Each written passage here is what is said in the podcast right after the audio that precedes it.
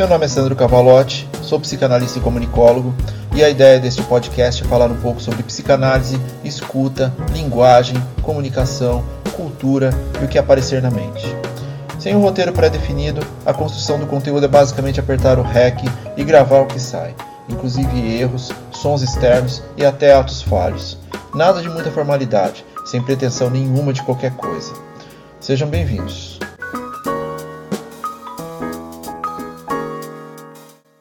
Episódio 2 O espaço entre as coisas. Estava eu aqui pensando em algo que aparece muito em análise também, nas sessões, que é os conceitos de extremidades. O zero ou cem, o sim ou não, o branco ou o escuro. Como a gente se perde nesse conceito, a gente ou a gente acha que tem que se encaixar em um, ou a gente acha que tem que se encaixar no outro. E a gente esquece que no meio disso tudo tem várias coisas. Tem um milhão de coisas acontecendo. As pessoas pensam ou sim ou não. Esquece-se do talvez. Então, quando em uma sessão, muitas vezes a pessoa acaba tendo essa percepção principalmente quando a gente está falando sobre encaixar-se num determinado aspecto pré-concebido da sociedade. Então, ah, eu não me vejo ali, eu não me vejo aqui, eu acabo tornando-me solitário e essa solidão vira uma raiva que se transforma numa exclusão e eu não tenho mais vontade de fazer absolutamente nada. Só que a gente esquece de, de, de que muitos dos preconceitos que a sociedade nos apresenta é, eles não são compatíveis com cada um de nós, eles são conceitos pré-formatados. Então você vai ser melhor aceito se você for estiver igualzinho a isso aqui. Ou você não precisa entrar naquela comunidade, mas você precisa estar nessa comunidade, você tem que fazer exatamente estas coisas o que automaticamente exclui em alguns momentos uma mescla dessas particularidades dessas comunidades, por exemplo. Então, um conceito de exclusão de direita e esquerda, ah, você é de direita, eu sou de esquerda, então nós não podemos ter uma conversa e eu odeio você e blá blá blá blá, blá e as pessoas não podem sentar numa mesa e conversar sobre coisas que podem ter em comum além daquilo óbvio aparente, porque nós não somos denominados por aquilo que representamos. Essa singularidade que foi falada aqui no áudio anterior, no podcast anterior, ela é importante para essa conceituação de opostos, de 0 e 100, ou de branco e escuro, sabe? A, a, massa cinzenta que existe entre a luz e a escuridão. Porque hoje a gente está imerso nessa, nessa dualidade. Ou a gente está aqui ou a gente não está aqui. E se a gente não se encaixar em nenhuma dessas duas posições?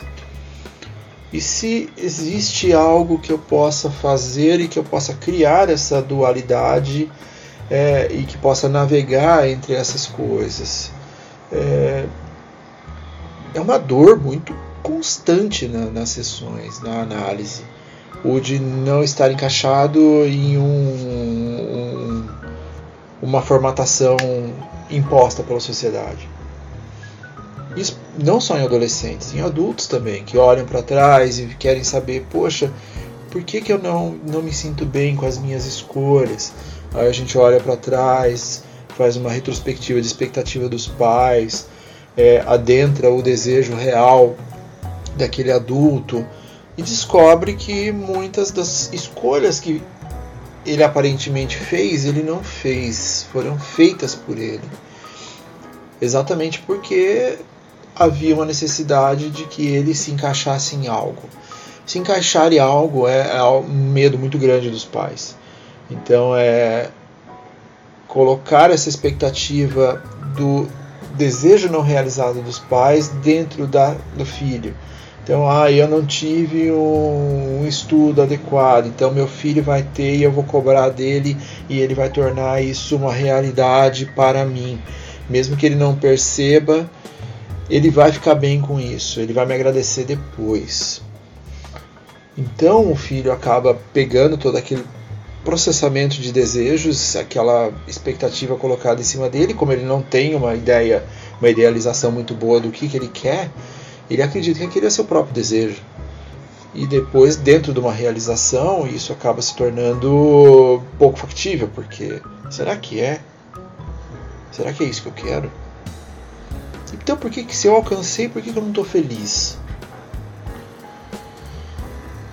Essa forma que temos de nos encaixar em determinados grupos para que possamos estar dentro de uma comunidade, ela é muito cansativa é, as pessoas acabam olhando com reveses diferentes para quem é diferente, para quem tem uma forma de olhar diferente para o mundo. A ironia disso tudo é que depois aquela pessoa com aquela visão diferente e que foi é, foram preconceituosas com a visão dessa pessoa no passado, se ela atinge um determinado nível de sucesso, essa pessoa se torna referência e adorada exatamente por pensar diferente.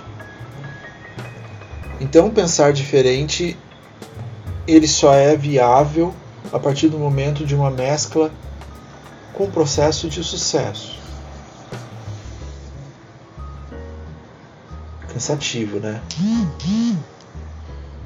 Como é que a gente pode olhar para isso dentro do, da, da psicanálise? em que a pessoa esquece do talvez. Eu vou tomar aquela decisão. Mas e se eu tomar aquela decisão, aquilo vai acontecer, então eu vou tomar aquela outra decisão. E aquilo vai acontecer, aquilo vai acontecer, e acontece que a pessoa acaba não conseguindo tomar decisões. Porque ela esquece que tem vários outros caminhos que podem ser seguidos. Não só os dois. Não estou falando de escolhas óbvias do tipo, ou você vai por aqui ou você vai por aqui. Estou falando de desejo, estou falando de do, do, do, do, ser humano desejante, do o que, que nós estamos aqui fazendo para buscar algo que nos conforte dentro dessa, desse conceito incessante de felicidade.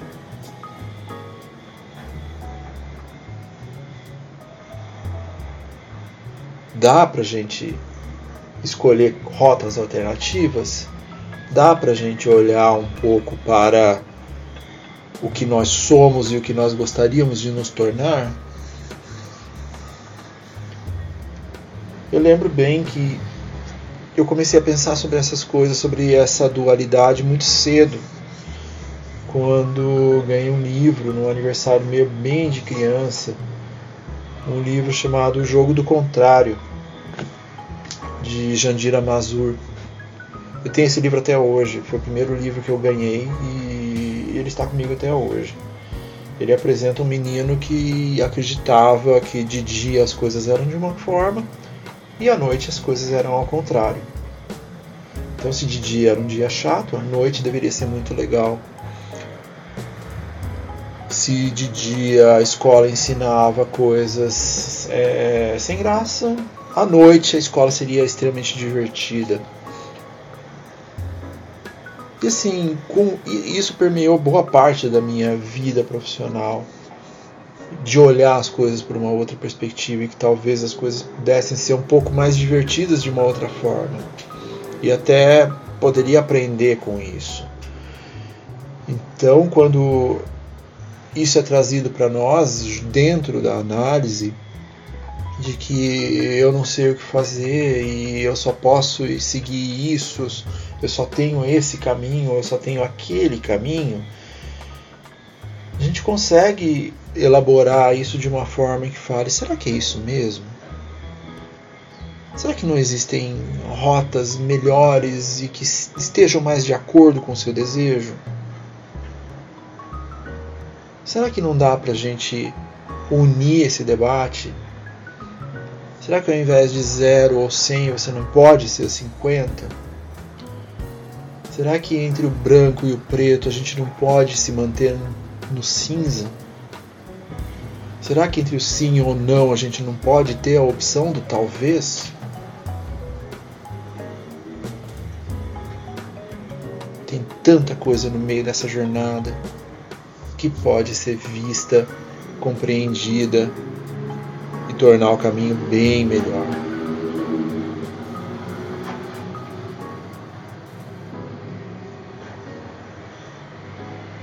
Então, não pensem só que as coisas que são apresentadas no dia a dia são exatamente aquilo que são apresentadas para vocês.